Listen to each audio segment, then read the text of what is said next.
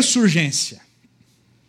Já há algum tempo vocês têm ouvido essa frase, essa palavra. Né? Há dois domingos nós tivemos ah, pastores internacionais falando sobre esse tema. O que é ressurgência? Tem até um nome grande aqui para a gente colocar no nosso dicionário, né? no nosso vocabulário. Ressurgência é uma palavra que vem, não vem da teologia propriamente dita. Ressurgência é um fenômeno é, oceanográfico que acontece o seguinte: ah, esse fenômeno move as águas mais internas, mais profundas do oceano às águas superficiais. E esse processo gera oxigenação, esse processo gera vida, esse processo gera no oceano oxigênio. Mas não somente no oceano, a, a ressurgência, surpreendentemente, é responsável por mais de 40% de todo o oxigênio que nós respiramos no nosso planeta. Esse é um tema muito interessante, né? Por um tempo em que nós estamos vivendo, onde muitas pessoas se questionam a respeito da razão de se viver. Qual é a centelha da sua vida? Ah, como produzir vida e como manter essa vida diante de tantas coisas, tantas coisas acontecendo, tanta tribulação na nossa vida. A palavra de Deus, usando essa palavra ressurgência para a palavra de Deus, a gente percebe que este renovar da vida acontece quando descobrimos nosso relacionamento com Deus e Sua palavra. Essa redescoberta pode ser, pode ter o start de um dia, mas em toda no, ao longo da nossa vida, isso pode acontecer inúmeras vezes. Um redescobrir no deleite, na alegria, no prazer em Deus e Sua palavra. Então, a palavra de Deus gerando vida e renovando. Se eu perguntasse aqui, fizesse uma enquete para saber quantos de vocês já experimentaram em algum momento da sua vida, eu não teria dificuldade de perceber, quem sabe, a maioria. Será que uh, essa ressurgência vai desvendar dilemas e inquietações do nosso coração?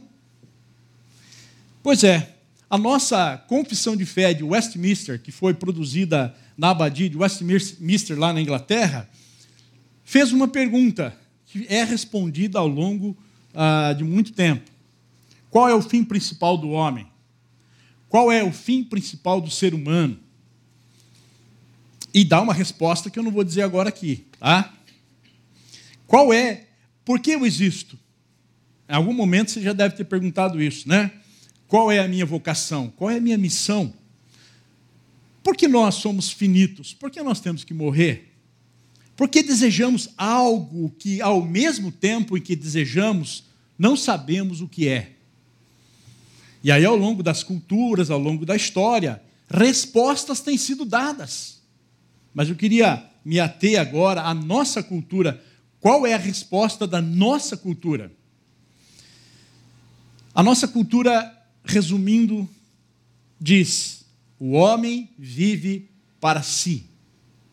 O homem vive egocentricamente para si. A gente tem expressões até interessantes, né? Hoje eu vou dar um presente para mim, né? Presente para mim? Como assim? Presente eu recebo de alguém. É, vivemos numa época onde o amor exacerbado pelo eu cresce a galope. A galope é bem antigo, né? Mas tudo bem, vamos lá. Avião. Primeiro lugar, esse, esse, essa questão do homem vive para si mesmo, ela tem algumas ações que acontecem ao longo ah, da nossa vida. Por exemplo, a pluralidade que vem a ser pluralidade ou diversidade? Hoje nós vivemos num, num mundo em que você tem uma coisa para fazer uma porção de coisas, ou uma porção de coisas para fazer uma coisa só. Né? Por exemplo, o smartphone, né? Você pode ah, acessar as redes sociais, Facebook, Instagram e etc. Você pode é, fazer leituras de livros no seu smartphone. Você pode fazer tanta coisa até telefonar. Eu me lembro que essa história me traz assim à memória a minha infância. Quando criança, lá em Itapetininga, Itapetininga é uma cidade do interior, não que Campinas não seja, né? Campineiros aqui vão brigar comigo, porque muitos campineiros acham que Campinas é capital, mas não é, é também interior. Não briguem comigo, porque essa é a realidade. Mas lá no, na cidade de Itapetininga, com 120 mil habitantes, uma cidade muito menor, quando criança, eu saía à rua, saía na, na frente de casa para fazer uma brincadeira com os meus irmãos. A gente sentava para ver os carros passarem. E a gente contava quantas marcas de carro, né? Quais os modelos. Era muito fácil. Tinha Vox, Ford e Chevrolet. Tenta fazer isso hoje, para ver a imensidão de marcas e modelos diferentes. Vivemos, portanto, num tempo de pluralidade. Vá num restaurante, ah, por exemplo, eu fui num restaurante uma vez e já fui outras vezes lá, uma churrascaria. E tem comida chinesa, tem comida japonesa, tem outros, uma, uma, uma ah, muitas saladas, diferentes tipos de pratos frios, e inclusive churrasco. Mas é assim, a pluralidade em que vivemos gera em nós uma necessidade de diversidade. Eu quero mais. Só tem isso. Só tem essas marcas. Eu quero mais. E a gente vai no supermercado da mesma forma. Em segundo lugar, a privacidade é algo que cresce é, grandemente no coração das pessoas, o desejo da privacidade, que eu também chamo de individualidade, é? ou individualismo, melhor dizendo. Ah, eu tenho o meu smartphone, eu tenho o meu carro, eu tenho a minha televisão. São dois em casa. Cada, eu não tenho, só tenho um. Mas há pessoas que são, são duas pessoas em casa, mas cada um tem a sua, o seu televisor para assistir o seu programa. A privacidade é, é tão grande em que há também uma necessidade de se espiar a, a, a privacidade dos outros. Talvez por isso o sucesso desses reality shows, que é uma droga, né? Mas eles fazem sucesso, as pessoas têm, têm a, a necessidade de espiar o que os outros estão fazendo no particular, os paparazes da vida. Né? Essa privacidade, portanto, não atende à necessidade que responde quem eu sou, para que eu estou aqui, qual o fim principal do homem. Mas em segundo, em terceiro lugar, o prazer. Talvez ah, esse seja um dos mais problemáticos, é, um Deus dos nossos dias a busca pelo prazer. E parece que, vivendo para mim mesmo, tudo tem que ter prazer. É por isso que pessoas trabalhando num lugar, e a gente pensa assim, ah, eu quero sucesso profissional, nem tanto. As pessoas não estão procurando mais tanto o, o sucesso profissional. Elas querem, sim, sucesso profissional, dinheiro, fama, é bom, mas eu tenho que gostar do que eu estou fazendo. Eu tenho que ter prazer no que eu estou fazendo.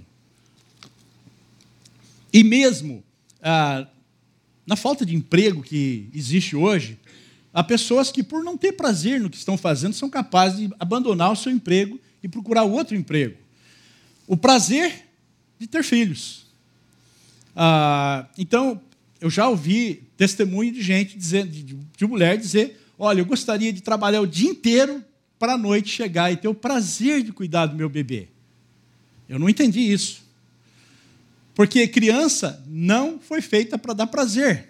Ela chora, faz cocô, você não consegue dormir à noite. É, ela tem outro propósito.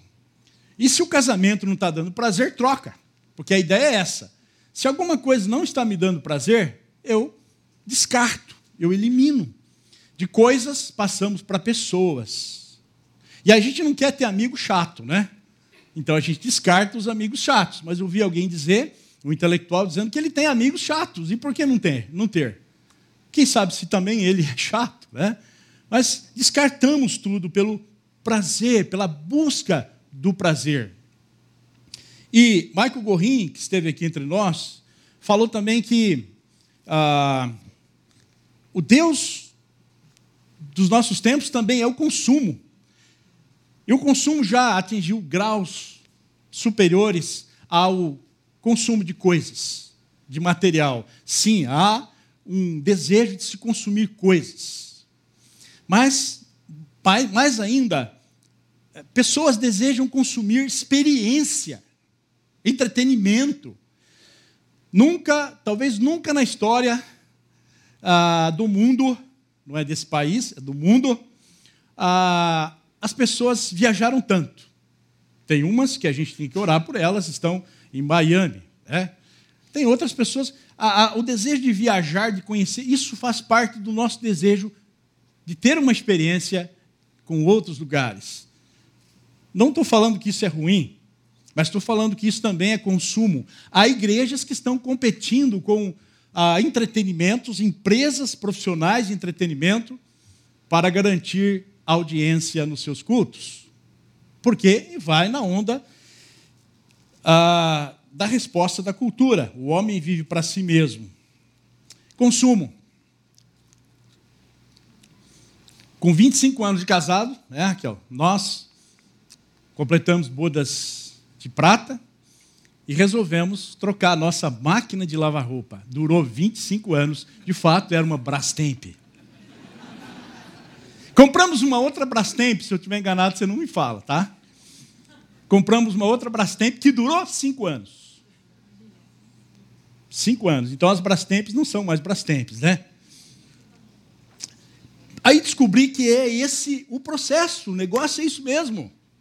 Você precisa de produtos que duram no máximo cinco anos para consumir, para você comprar mais. Você compra um celular novo, fica descontente com ele porque alguém tem um celular melhor que o seu. A propaganda apresentou um celular muito mais avançado e moderno do que o seu. E vocês que, que gostam da, da Apple sabem disso, né? Sabe como a coisa vai acontecendo de uma maneira que vai nos tornando descontentes. O descontentamento passa a fazer parte da minha vida. Por quê? O objetivo é esse: se você está contente, você não troca. Se você está contente com o seu carro, para que trocar de carro? Se você está contente com, o seu, ah, com a sua casa, para quê? Se está contente com o seu celular, com o seu computador, para que trocar? Então, o descontentamento é implantado no nosso coração. Cuidado para não fazermos, engolirmos esse sapo que vem através, engolir com pernas abertas, né? rasga tudo aqui dentro, vem para nos fazer moldar a este século de consumismo. Gente, essa privacidade, a, a, o homem vive para si mesmo. Pluralidade, privacidade, prazer e consumo. Eu queria convidar aqui alguém para dar a sua opinião a respeito disso. Nada menos do que C.S. Lewis.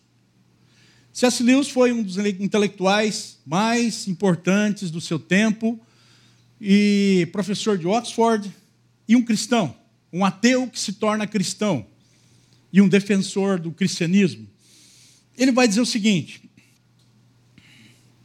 Eu encontro, se eu encontro em mim um desejo que nenhuma experiência desse mundo possa satisfazer, a explicação mais provável é que eu fui feito para um outro mundo se nenhum dos meus prazeres terrenos é capaz de satisfazê-lo, isso não prova que o universo é uma fraude.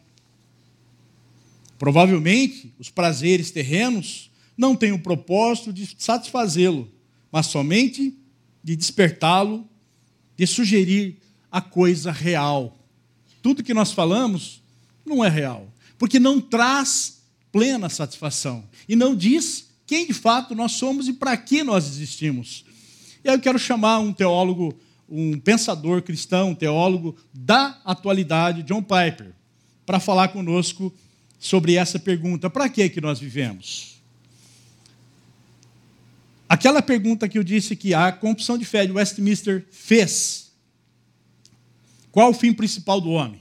John Piper pega essa pergunta e ele explica melhor essa pergunta dando uma resposta.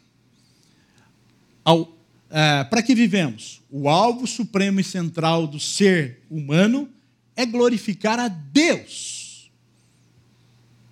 E aí tem em maiúsculo ao alegrar-se plena e eternamente nele. Não é, não são duas coisas diferentes, mas uma conectada à outra. À medida que eu me alegro e tenho prazer em Deus e sua palavra, eu glorifico a Deus. Eu vivo para a glória de Deus. Eu vivo para honrar e glorificar o nome de Deus. E aí vem a pergunta: para que nós vivemos? A Bíblia responde: deleite-se no Senhor, e Ele atenderá aos desejos do seu coração. Não é negociar com Deus, é encontrar prazer e alegria em Deus, nas suas coisas, na sua palavra, na sua vida, no seu ensinamento. E Ele fará com que o nosso coração, a nossa vida se satisfaça. Portanto, a resposta é: o que me dá sentido à vida, significado à vida, é eu viver para Deus. Eu viver não para mim mesmo, mas para a glória do Criador. Veja que nós estamos, portanto, na contramão da história. Na contramão da história. Como viver? Como vivemos? Como vivemos para a glória de Deus? Eu queria convidá-los, a partir de agora, para a gente se concentrar na leitura de um texto bíblico. 1 Coríntios, capítulo 10, que diz, que dá a resposta de como nós vamos viver para a glória de Deus. Tudo é permitido, mas nem tudo convém. Tudo é permitido, mas nem tudo edifica. Ninguém deve buscar o seu próprio bem, mas sim o dos outros. Comam de tudo o que se vende no mercado, sem fazer perguntas por causa da consciência, pois o Senhor é do Senhor é a terra e tudo o que nela existe. Pois do Senhor é a terra e tudo o que nela existe. Se algum descrente o convidar para uma refeição e você quiser ir, coma de tudo o que lhe for apresentado, sem nada perguntar, por causa da consciência. Mas se alguém lhe disser, isso foi oferecido em sacrifício, não coma, tanto por causa da pessoa que o comentou, como da, como da consciência. Isto é, da consciência do outro e não da sua própria. Pois, por que minha liberdade deve ser julgada pela consciência dos outros? Se participo da refeição com ações de graças, condenado, condenado é, condenado por algo pelo qual dou graças a Deus? Eu queria pedir que vocês tivessem bem, prestassem bem atenção nesse versículo que é chave para o nosso texto e para todo o nosso entendimento aqui hoje à noite.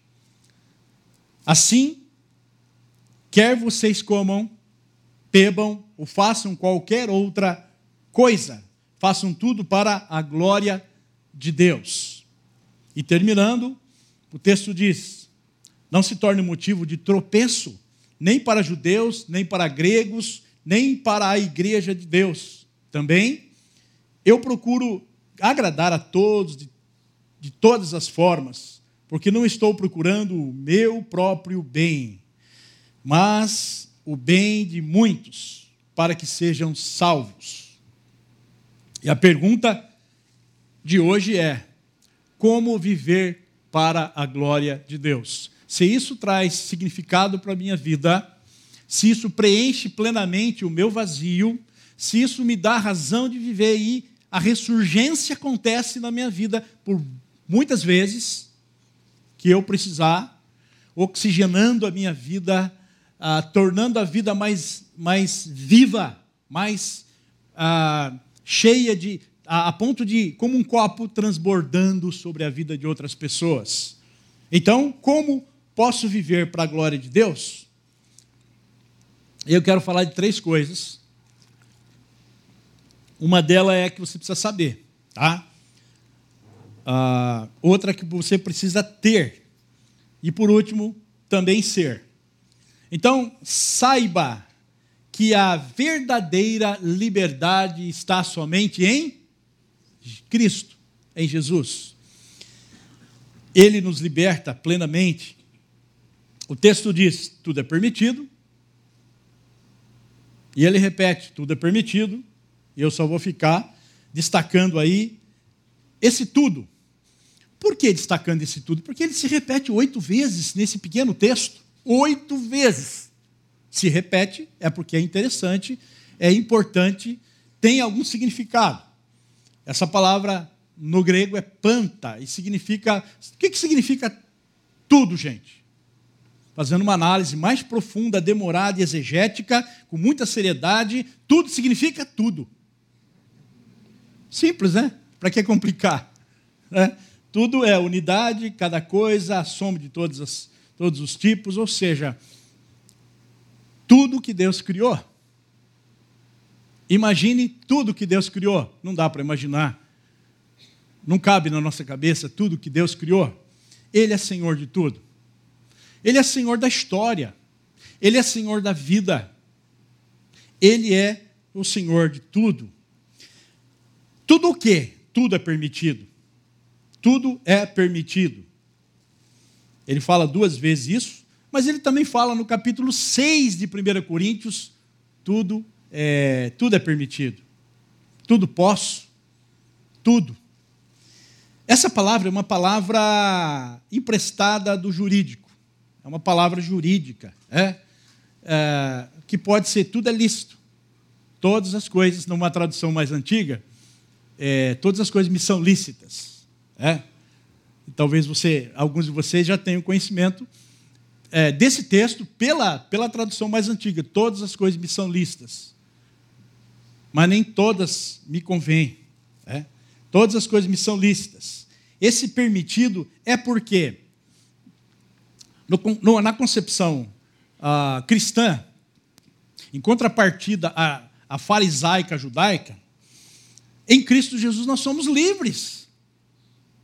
Somos livres para fazer tudo. Oba, tudo, pastor. Os fariseus diziam: é lícito entregar, é, é lícito pagar o imposto a César? É lícito seus discípulos não jejuarem? É lícito comer sem lavar as mãos? É lícito curar no sábado? Então os fariseus tinham sempre o legalismo de carregar a mão no não pode, não pode, não pode, não pode. Mas a graça de Deus veio para nos libertar de todo legalismo. De todo legalismo.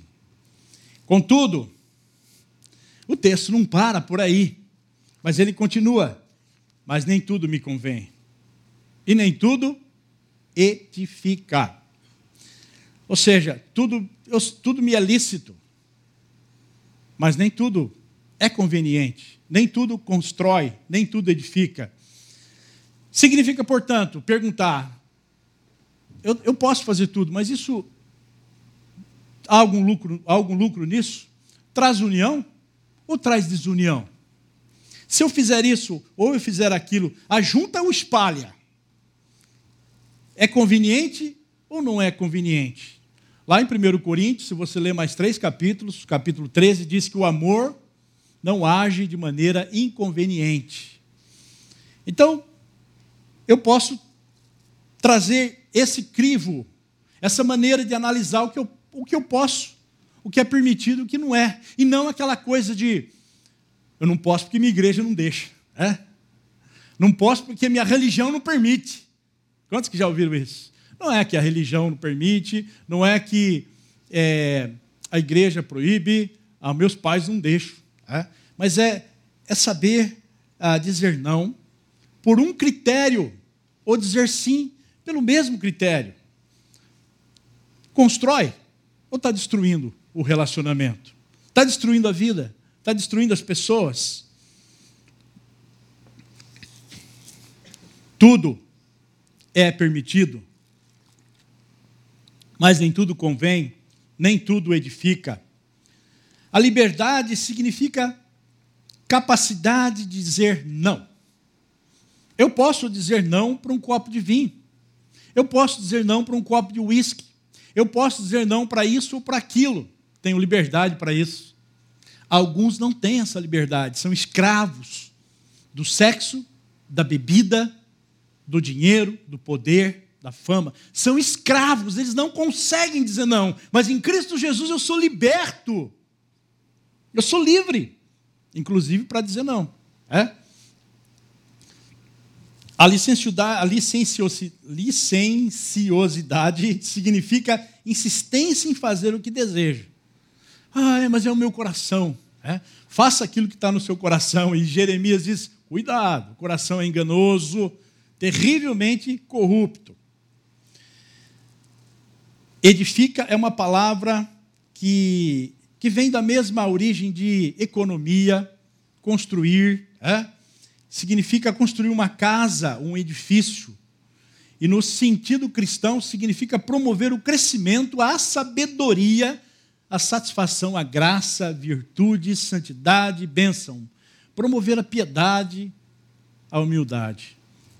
Será que eu posso fazer isso, mas será que isso vai promover a comunhão na igreja? E é muito propício falar sobre isso num tempo de celebração de Santa Ceia. Corpo de Cristo reunido aqui. A parte do corpo de Cristo, melhor. Então, eu me pergunto, eu posso? Isso não vai é, trazer, não vai ser inconveniente? Isso não vai trazer a desunião? Isso não vai desconstruir a relação do corpo de Cristo? Permitido. Assim, por que, que nós somos livres? Resumindo essa parte, né, essa primeira parte, eu pergunto e quero que você agora pense e avalie o que você pode e o que você não pode fazer a partir ah, desse resumo. Tudo que traz união, eu posso. Tudo que contribuir, eu posso que ajuda, que ajuda, ajunta as pessoas, tudo que edifica, tudo que constrói, eu posso, que promove crescimento, sabedoria e satisfação, tudo que é graça, virtude e santidade, tudo que abençoa o outro, faça, não para você mesmo, mas para a glória de Deus mas para a glória de Deus. O que você fizer, comer, por exemplo, comer e beber, como diz o apóstolo Paulo, são coisas triviais, são coisas comuns da vida. Até mesmo nas coisas mais sutis, mais triviais, mais comuns. Faça isso para a glória de Deus. Então se pergunte no dia a dia: eu estou fazendo isso para a glória de Deus ou estou fazendo para a minha vaidade? Para satisfazer um desejo do meu coração? Porque se eu fizer para a glória de Deus, o Senhor vai, o Senhor e não uma cultura, as coisas, os prazeres, o consumo, vai satisfazer o meu coração. E eu vou ser uma pessoa grata, uma pessoa sábia, uma pessoa que, que não demanda da outra pessoa satisfazer as suas necessidades, porque nem o cônjuge, nem o marido, nem a mulher são plenamente capazes de um satisfazer o coração do outro. Há tanta gente carente por aí, né? Carente de ser ouvida, carente de atenção, carente de aceitação. Eu vou dizer uma coisa: só Jesus nos liberta de toda essa tirania e enche o nosso coração de alegria. Em segundo lugar, tenha, tenha consciência. Consciência do quê? De que Deus é soberano. Tenha consciência de que Deus é dono de tudo, é dono do mundo, do universo. Ele é o Senhor. É?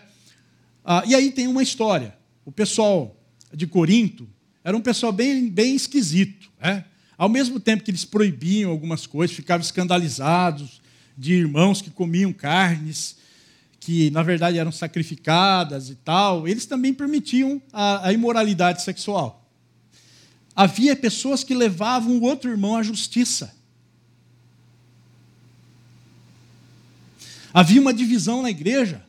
Uns se achavam de Paulo, outros se achavam seguidores de Apolo, outros de Pedro, e os mais cristãos, os mais piedosos, os mais crentes, diziam: Não, eu sou seguidor de Jesus.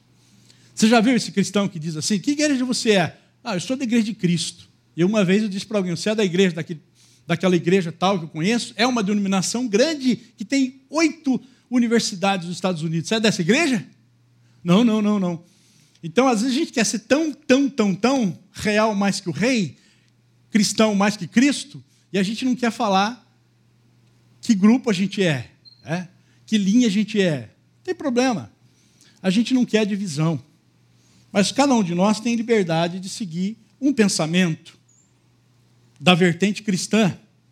Nós, por exemplo, seguimos o pensamento reformado e a ressurgência trouxe isso lá da profundeza do século XVI para o século XXI, para fazer com que a gente repensasse a prática, a vida e renovasse a vida a partir das premissas da reforma protestante. Muito bem. Comam de tudo, o apóstolo Paulo diz: olha, vão para o mercado, comam de tudo. Alguém já foi no Mercadão de São Paulo aqui? Eu já fui, acho que duas vezes, né? Lá com os meus filhos. Minha, minha é, filha mora em São Paulo, meu genro. E você entra no Mercadão assim, é, é uma maravilha, né? Aqueles caras com aquela mão melando assim, cortando frutas exóticas, né? Eu fiquei olhando para minha esposa assim, como é que ela ia comer aquilo? Mas são frutas exóticas, né? E Paulo diz: vá para o mercadão e experimente de tudo. Não tem nada que é contaminado, não tem nada que é impuro. Ah, é bom dizer, espiritualmente, tá? Espiritualmente. Eu tomei um suco de laranja quando eu era adolescente, fui parar no hospital, é? Deu infecção, é? e estava estragado, estava estragado. Quando Jesus fala assim, o que contamina o homem não é o que ele come, o que entra pela boca, mas o que sai, que vem lá do coração, as maldades do nosso coração. Jesus estava pensando em questões espirituais, tá?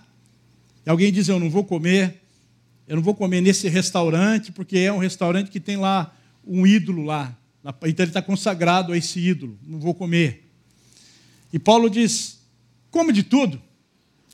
E dá uma razão bíblica e teológica para isso. É? Quando ele diz, pois do Senhor é a terra e tudo o que nela existe. Ele está citando o Salmo 24. Por que, que eu posso comer de tudo sem ter preocupação que não vai ter uma contaminação espiritual, consagrada a um demônio, consagrada a um ídolo, ou uma entidade, porque o Senhor criou todas as coisas, ninguém mais tem capacidade de criar. E Ele criou e santificou. Tudo que é de Deus é santo, é puro. Então, Paulo diz: coma de tudo. É? Essa palavra, por causa da, da consciência. Consciência nos leva ao discernimento.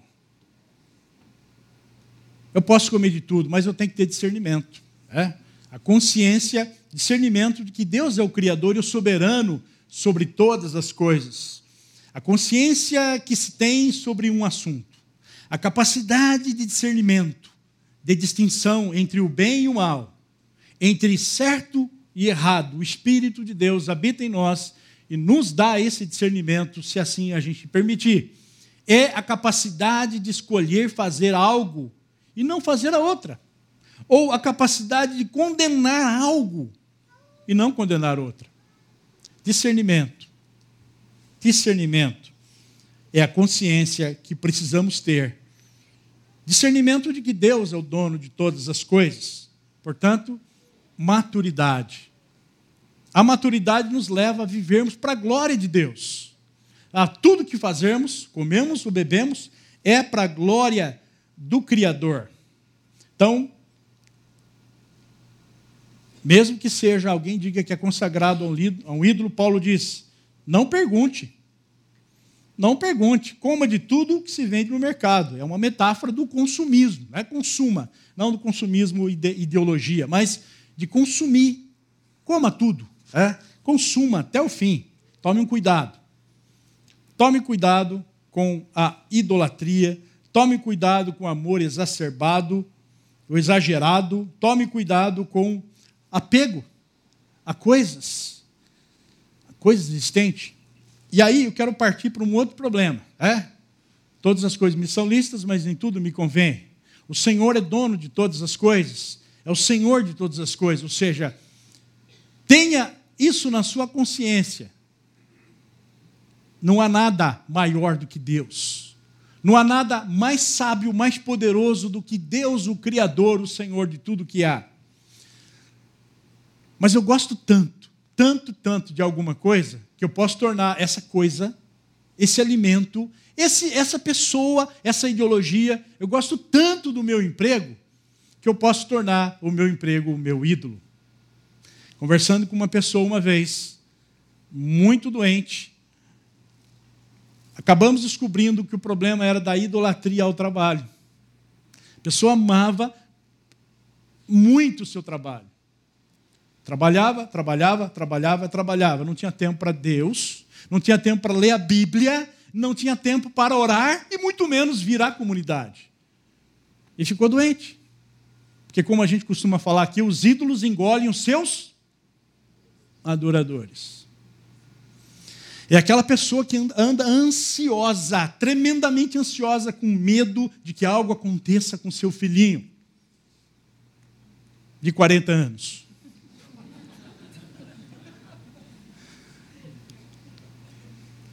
Será que esse filho não passou a ser um ídolo na vida dessa pessoa? Esse amor exagerado a coisas. Lembro que quando eu comprei meu primeiro carro zero, mas era mil, viu? Era nem um carro importado. Mas era o meu carro zero. Coloquei lá na igreja, uma ou duas semanas depois, o que, que esse risco aqui no carro? Deus permitiu que o carro fosse riscado, eu não tenho dúvida, porque o carro é dele. Para quê? Porque eu estava começando a idolatrar aquele carrinho era meu carro zero. E o Senhor falou ao meu coração: por que, você está triste? Por que, que você ficou com raiva? Quis pegar o menino que fez isso? A gente vai se apegando a coisas, mesmo para depois consumir e comprar outro. É? Cuidado. E Tim Keller tem um livro muito interessante que é Deuses Falsos, fala sobre isso. Porque aqui eu não estou falando de coisas ah, o meu ídolo são coisas ruins, né? São coisas que me fazem sofrer. A princípio, não. Olha o que Tim Keller fala. Achamos que ídolos são coisas ruins, mas isso quase nunca é verdade. Qualquer coisa pode servir como um falso Deus, especialmente as melhores coisas da vida. Comida. É? Para mim, assim, eu tomo cuidado para que o, a sobremesa, o sorvete, o doce não seja um Deus. É? Porque eu não posso comer. É? Eu sou diabético. Se eu idolatrar, eu morro. Se eu idolatrar esse negócio, eu morro. É?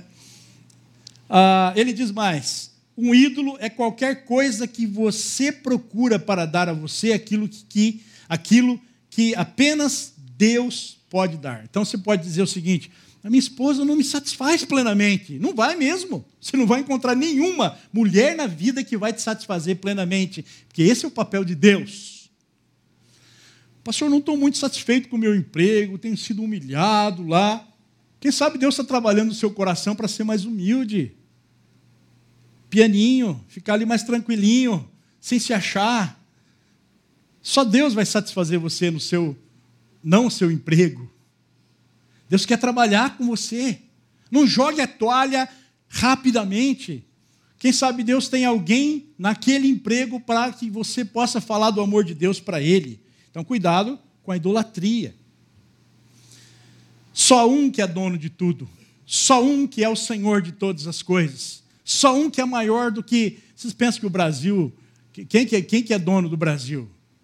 Prenderam um deles agora, que se achava dono do Brasil, na arrogância. Vocês ouviram o noticiário? E vão prender outros. E aqueles que se acham dono do poder vão cair todos. Porque um só é o Senhor. Quase que eu disse um amém agora aqui. Foi na igreja anterior e ia dizer amém, glória a Deus.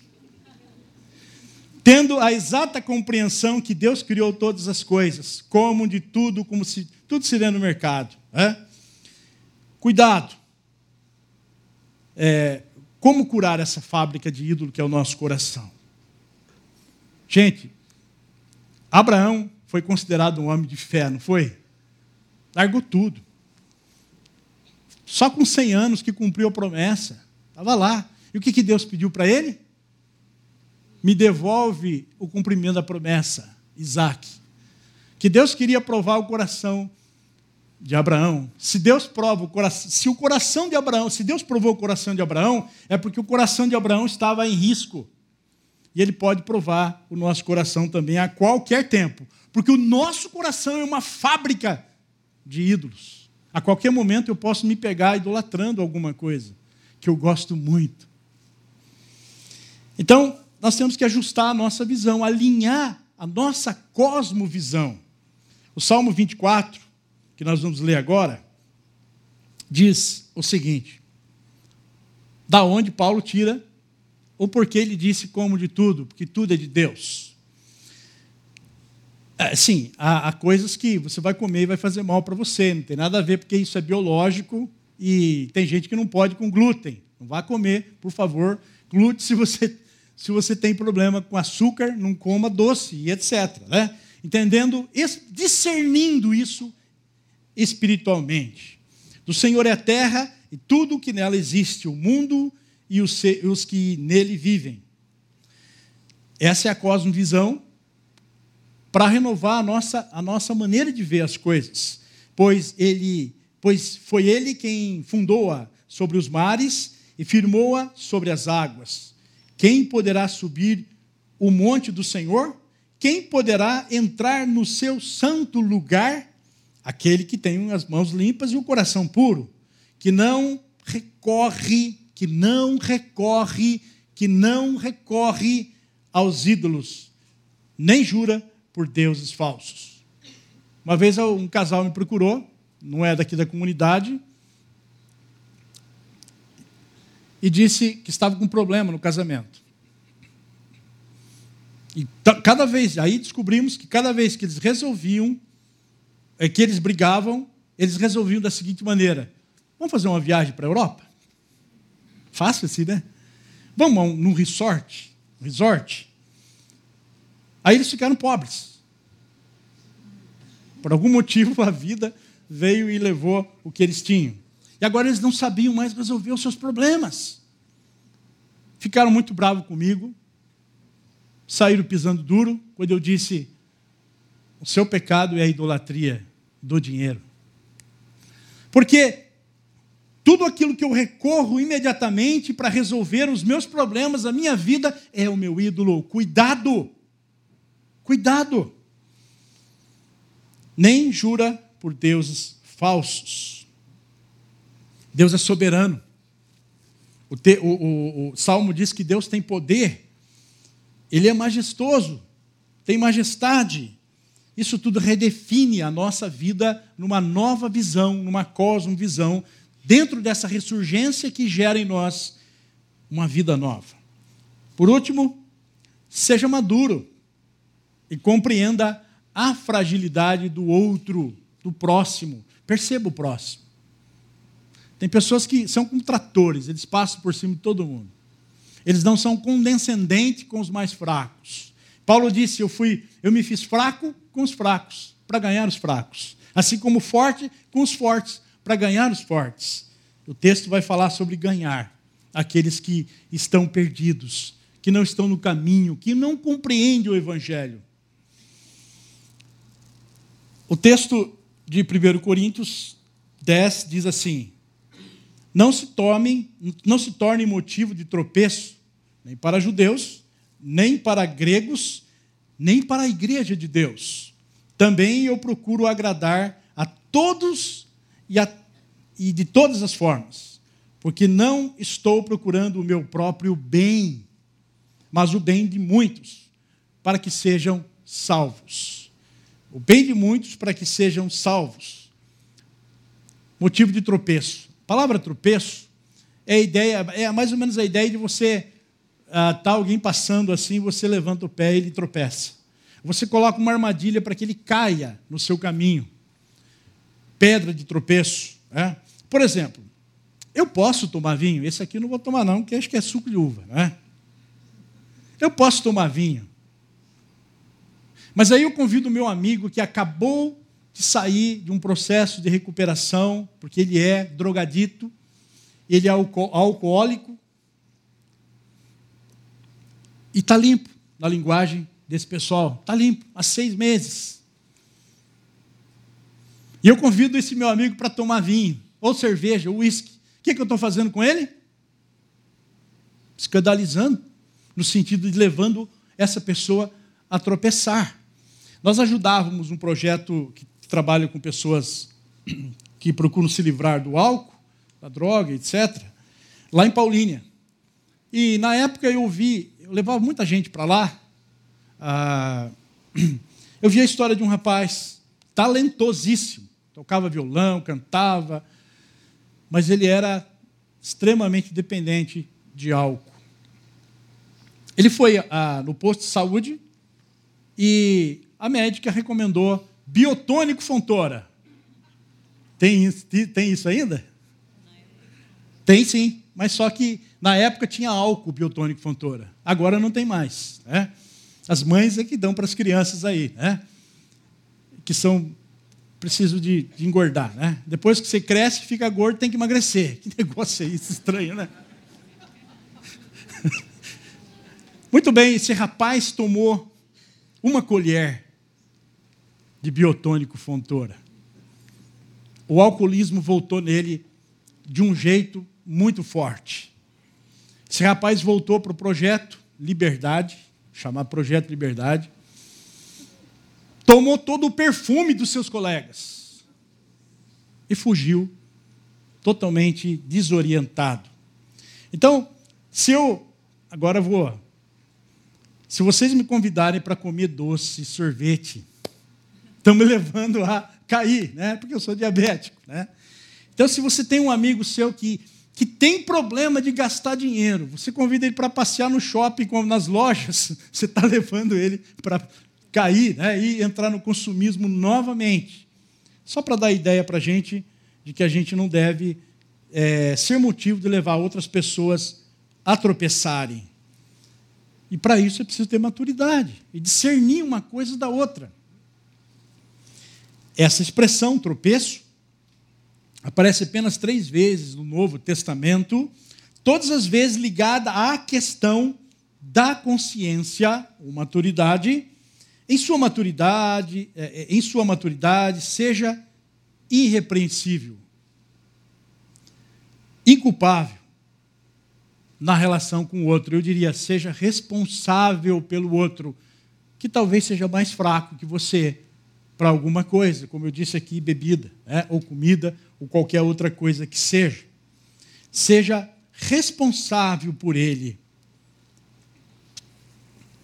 Mas também eu procuro agradar a todos e a todas as coisas. Como é isso? O apóstolo Paulo, que era duro, rígido, por exemplo, o apóstolo Paulo, é, ele teve um problema com, com Barnabé. Barnabé era o homem da consolação. Se pense num homem bom, fácil de lidar, Barnabé. E ele arrumou encrenca com Barnabé. Barnabé quis uma coisa de jeito nenhum. Nada de levar o João Marcos, que é esse vacilão que voltou no meio da missão. Não quero levar o Marcos. E eles brigaram por causa disso. Agora, Paulo vai dizer que procura agradar a todos, de todas as formas. O objetivo é para ganhar, salvar as pessoas. É como já falei, ele se fez fraco com os fracos e forte com os fortes. Além de maturidade, eu tenho que pensar no outro. Pensar no outro talvez não seja tão fácil para você. Eu não tomo uma decisão pensando no que o outro pensa. Porque aí eu viro, eu viro escravo do que o outro pensa, né? Mas posso mudar uma decisão pensando na falta de compreensão, consciência ou maturidade do outro. Isso me fez lembrar uma história lá, quando pastor na igreja presbiteriana Nova Jerusalém, bem no seu começo, fiquei lá 20 anos. Então faz bastante tempo. Eu já estou aqui na chácara, eu e o Sérgio, há quase cinco anos. Por isso, quando eu olho para vocês aqui, muitos de vocês já moram profundamente aqui no meu coração. Mas eu estava lembrando desse senhor, já com quase os seus 90 anos, era engraçado, porque ele era careca, mas ele tinha um cabelo do lado assim, né? E ele fazia assim com o cabelo, né? Para cobrir a careca. Era um irmão muito sério, chegou a plantar uma igreja metodista aqui na cidade. Era um irmão que a gente respeitava muito, mas era legalista em algumas coisas, por ser fraco em algumas coisas. Esse irmão de quase 90 anos de idade, e naquela época, que nem o Davi assim, usava uma barba que não era branca, né? Era meio ruiva, mas não era branca. Né? Uma barba não preta, assim, igual o Davi, mas, mas ruiva, né? barba ruiva. E aí ele olhou, ele olhava para mim, parece que tinha alguma coisa para dizer, até que um dia ele falou: Pastor, eu fico incomodado de ver o senhor com essa barba, porque um cristão não deve usar barba. O que, que eu falo para esse homem? Hein, Everton? Você lá, hein? O que, que ele ia dizer para você, hein? Está cheio de gente de barba aqui, né? E eu disse, mas meus tentei argumentar com ele e disse: Ó, oh, irmão, Jesus usava barba. Aí ele pulou para trás assim: De jeito nenhum, pastor. Que, que eu fiz? Tirei a minha barba. Tirei a minha barba. Por amor, pensando no outro, para não levar o outro ao desconforto. Né? Não tinha problema nenhum. Né? Então eu posso mudar uma decisão pensando na falta de compreensão, na consciência ou maturidade do outro. Isso é pensar no outro. E mais, pensar no bem de muitos para que sejam salvos. O bem do outro. Não só no outro, mas o bem do outro. Se vivo procurando o bem do outro, é bem provável que estarei testemunhando do motivo que me leva a viver assim a glória de Deus. As pessoas poderão ver Cristo nessa relação, pensando, podendo ser salvas. O objetivo é levá-las ao amor de Deus e não defender pode isso, não pode aquilo. É? E terminando, existe um motivo maior de tudo isso, é? que é o amor. Maturidade, pensar no outro, o bem do outro, regra do amor. Calvino, João Calvino, nosso papai em termos de teologia, né, como dizia o nosso amado mestre que esteve aqui recentemente, Carbosma, né, assim, zelar pela glória de Deus assume o primeiro lugar. Não fosse isso, seria idolatria. Eu não posso também fazer o outro, na sua fraqueza, se tornar o ídolo da minha vida. E a preocupação com o nosso próximo, o segundo.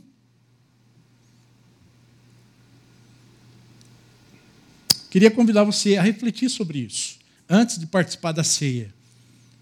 Por que não? Porque o pastor fala que é, suco, que é vinho e é suco de uva. Porque, exatamente pelo que eu acabei de falar, que há pessoas que podem ter problema com o alcoolismo, é fraco nisso. E nós não queremos contribuir para que ninguém caia. Então, pensando no outro, fazemos isso. Seja maduro. Pense no, no mais fraco. Pense no próximo. Para refletir e praticar, o alvo supremo e central do ser humano é glorificar a Deus. Ao agradar-se ou alegrar-se o satisfazer-se plena e eternamente nele, no Senhor, no Autor e Consumador da nossa fé. Como nós podemos viver para a glória de Deus? E nós, primeiro, sabendo que eu sou livre em Jesus. Posso dizer não, posso dizer sim. Existem critérios para isso que me levará com discernimento e consciência, basado na palavra de Deus, a tomar essa decisão eu sou livre. E Deus é soberano, sabendo que Deus é soberano sobre todas. Ele é dono de tudo. Tudo que há. Ele é o Senhor da vida. E sabendo que o outro é importante. O que pensa o outro é importante.